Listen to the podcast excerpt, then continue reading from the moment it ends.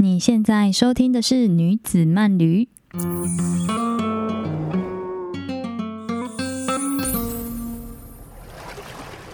嗨，我是玉米，让我们一起跟着节气去旅行吧。今天是二十四节气当中的谷雨，谷是稻谷的谷，雨是下雨的雨。日出时间是早上的五点二十分，日落时间是晚上的六点二十一分。你那边的天气如何呢？一个月有两个节气，今天是四月的第二个节气谷雨，也是代表春天的最后一个节气。哇，时间来得好快，已经春天要结束了，接下来就是夏天了。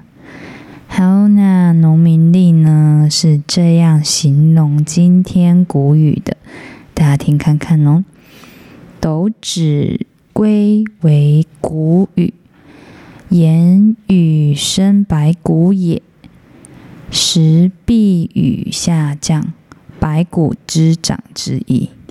那这个这句农民历上面形容的，其实简单来说就是雨生百谷这件事情。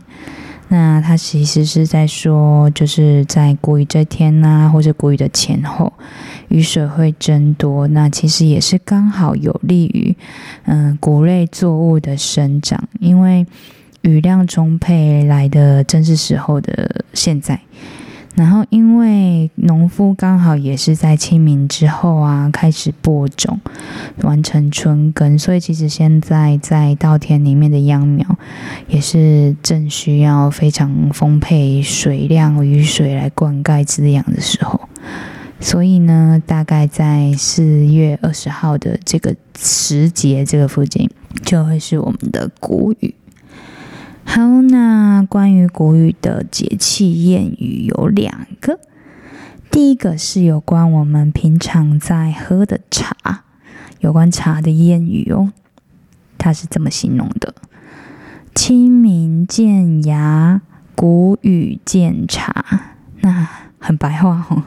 它其实是在讲说，在谷雨的这个时节的时候啊，气候会比较湿润一点。就是水汽比较充沛，那有关茶树的这个芽苗啊，它就可以迅速的长成鲜嫩的叶子。那因为采茶制茶的时候，这个鲜嫩的叶子其实都是我们茶叶很重要的一个原料，所以这个时候采的茶所制出来的茶叫做谷雨茶。嗯，通常呢又称二春茶，就是春茶的一种。那因为这个时候的时节啊，温度适中，雨量充沛，所以它的那个春芽就会很长出来的那个芽菜芽叶就会比较肥硕翠绿。那这时候的出来的茶叶啊，就会蛮多维生素或者是它的野儿茶素跟氨基酸。那这个时候也是一年当中所产的茶叶的那个茶的滋味最鲜浓的一个一个季节，蛮奇妙的哈。有刚我们平常喝的茶叶，也是跟我们的节气息息相关。好，那第二个节气谚语，诶，这个节气谚语好像有点要用台语说，但我先用中文讲看看好了。嗯，这个谚语叫做“三月初寒死少年家”，然后“清明谷雨寒死老虎母”。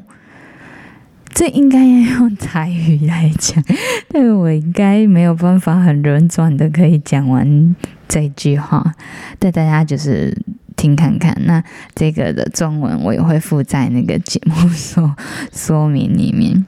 那这句谚语，它其实是在说，嗯，谷雨这个时节啊，早晚温差蛮大的，就是可能白天啊，太阳还蛮温暖的，但是可能到了傍晚之后，是太阳收回去的时候，就会比较寒冷，甚至有时候可能傍晚之后，就会伴伴随着雨水啊、雨雨水汽这样子。那说到这个时节，其实也是我们蛮重要的民俗活动，包含我们台湾在嗯上个礼拜吧，就也完成了我们的迎妈祖的一个活动，因为农历的三月二十三是妈祖的生日，嗯，就是台湾女神的生日哈。那农历三月二十三，大概也是在今年啊，以二零二二年来说，就是也是在我们四月二十三，就是嗯，今天二十号，再过三天就是妈祖的生日喽。大家记得跟妈祖娘娘说个生日快乐，这样子。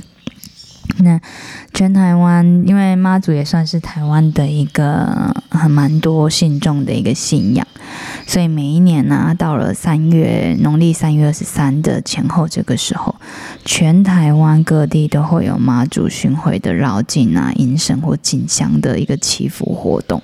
所以，其实，在谷雨啊、清明这个之间的这个节日，其实也是台湾的民俗活动蛮重要的一个时节的。还有啊，我们谷雨的这个时候，其实接下来可能就是我们的梅雨季。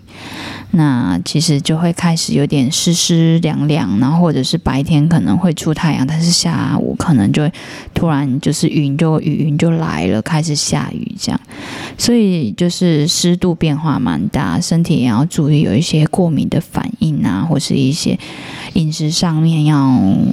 嗯，要去注意到湿气啊，或是健脾这件事情。那这个季节其实也是开始在产一些煎鱼啊、乌贼、白带鱼之类的这种渔获。那现在在澎湖，所以慢慢的小卷啊，或者小管、锁港、锁管这些，这些就是乌贼啊。这一些软体动物也开始可以慢慢肥美，跟就是鱼获会越来越多这样。那这个季节，谷雨清明这个时候，也是我们梅子采收的时候。那因为梅子它其实是属于寒带的一个植物。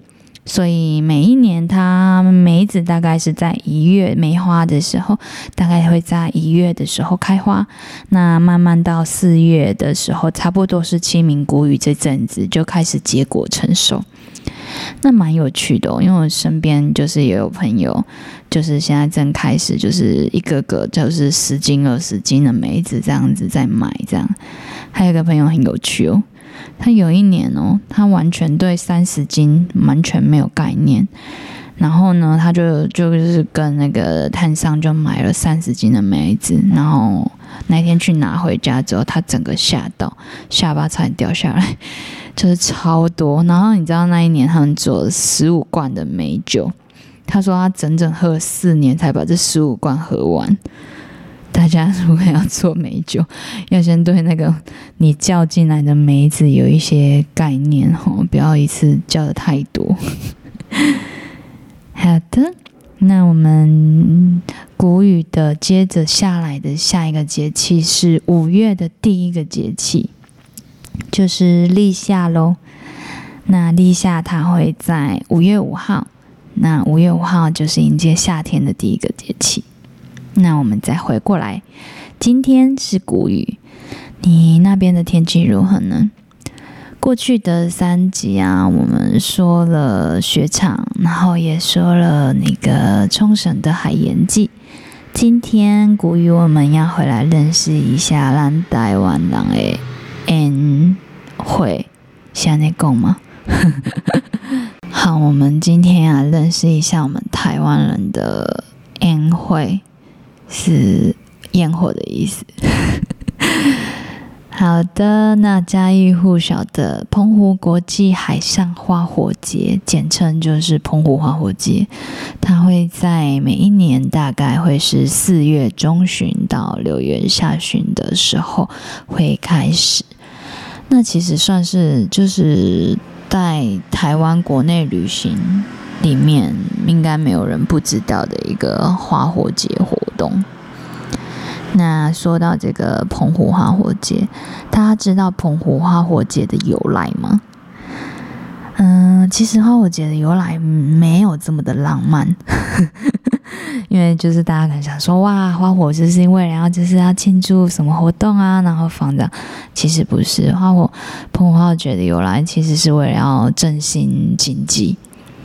那它的由来大概也回到二零零二年的五月的时候，其实是有一起就是外海有一起空难航空事故这样子。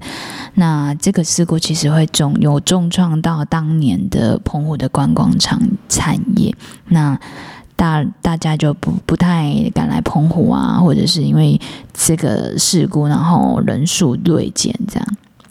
那在二零零二年的这一年，为了要振兴就是澎湖地区的这个观光，所以那时候办了一在二零零二年的七夕的时候办了一个叫做“千万风情在菊岛”的一个。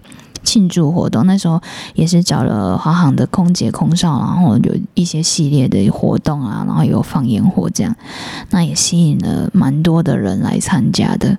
那隔一年呢，二零零三年，因为二零零二年的这个活动，诶，造成好像蛮大的回响。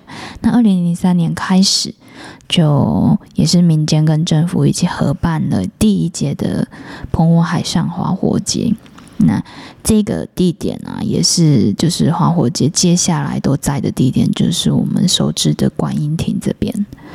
那从二零零二到一直到现在二零二二年。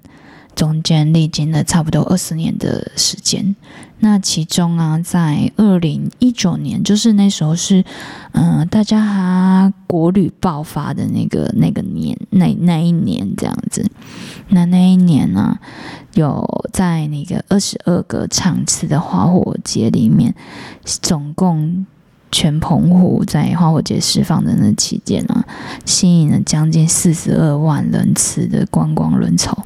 哇，好多，算是就是历年来的观光人数的新高这样子。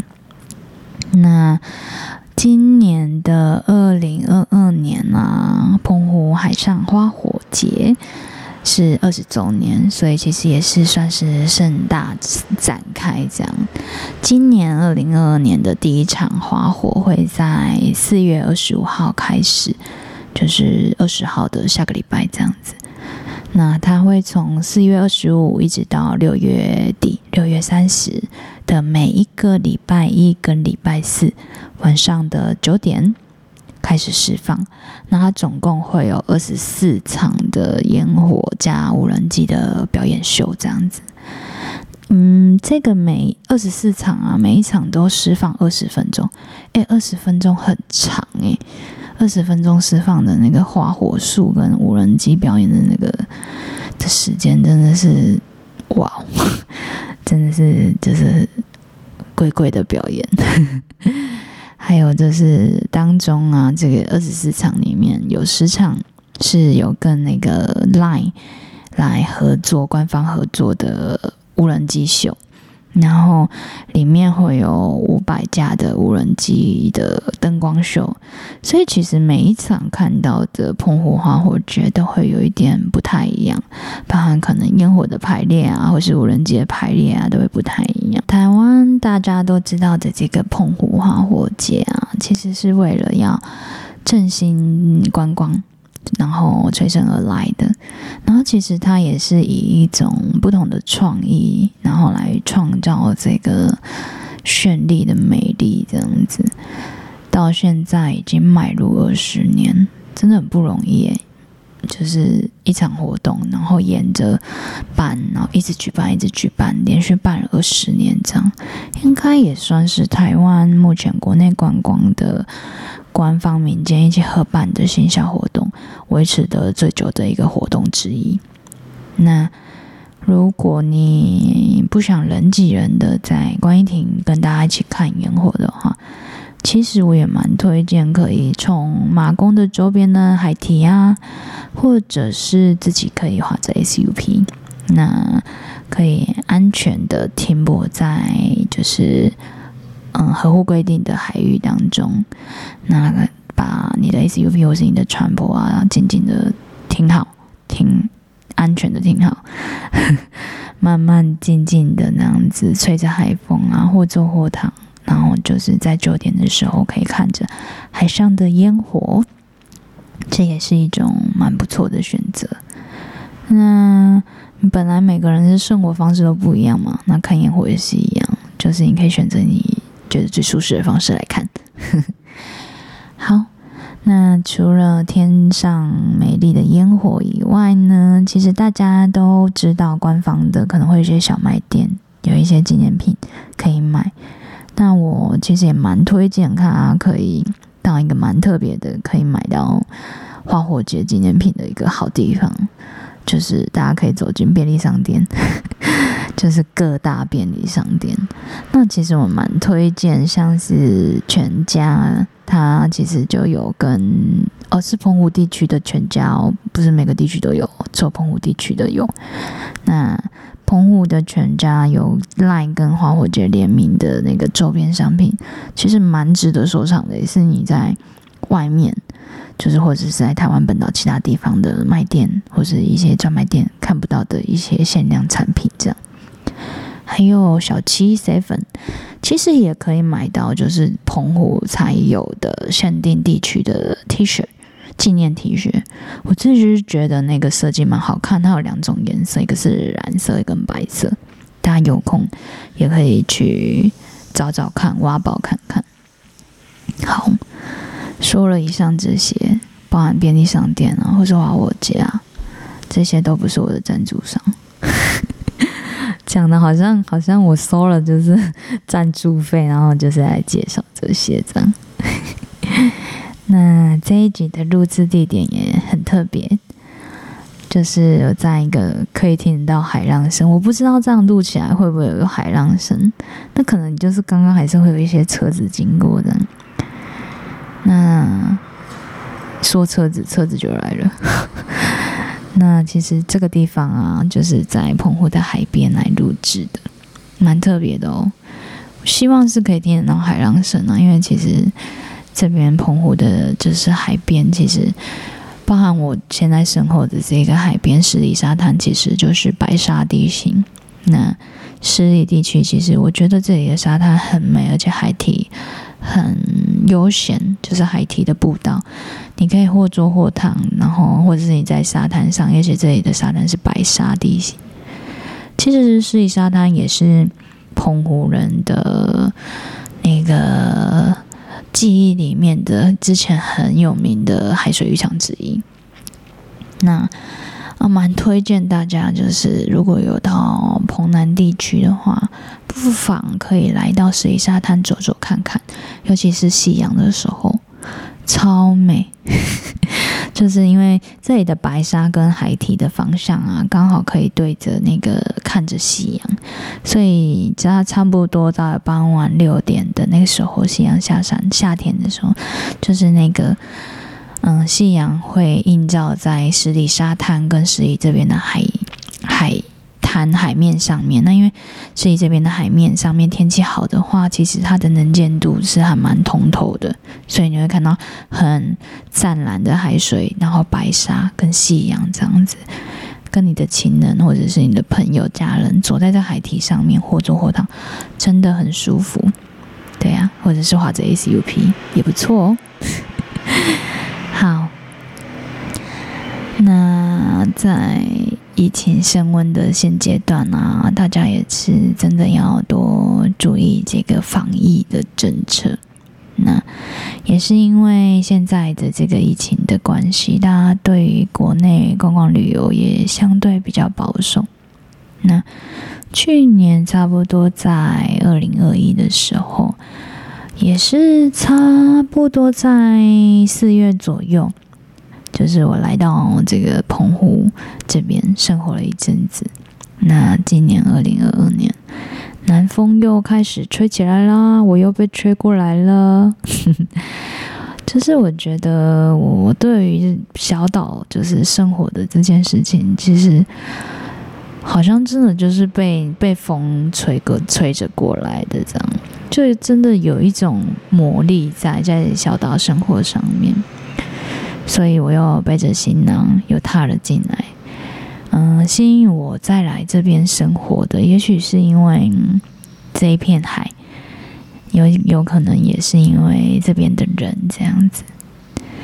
那不管你在哪里啊，就是其实都是你自己的选择。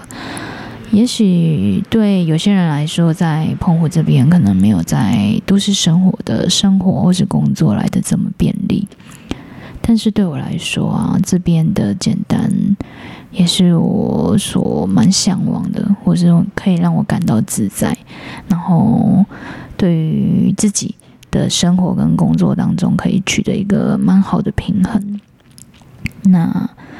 与其对我来说啦，与其在都市当个被选择的人，我觉得我想在适合自己的地方做着自己的选择，所以我来到了这里。好的，第四集了，越来越自在的可以这样自言自语，已经自言自语来到了第四集。你喜欢这系列的节目吗？你都在什么时候可以？听这个节目呢，有机会的话也可以留言给我，跟我分享一下。希望听到这个声音的你啊，或者听的这个节目的你，也可以择你所爱，爱你所择。好，那我们来到节目的尾声，来帮大家做一个小小的总整理，一样会有三个小 tips。今天呢，古语我们介绍的是台湾人的花火大会——澎湖花火节。那三个小 tips 是什么呢？第一个，雨生白骨的古语是春天的最后一个节气了，春天要走了。那第二个，台湾人的烟火大会，今年二零二二年是澎湖花火节的二十周年。那第三个，嗯，海浪的收音不知道有没有被收到？你可以细细的听看看。好，那下集预告是我们的五月五号来到五月喽。那节气是立夏，那立夏这一天刚好也是日本的黄金周，所以我们要带你。来到冲绳，最近要介绍的是人多到满出来的黄金周，日本冲绳青洞潜水，哇，又是我一个专场的场域。那下一集五月五号，让海伦玉米姐姐带你游览冲绳的恩纳村的玻璃海吧。下一集线上见喽。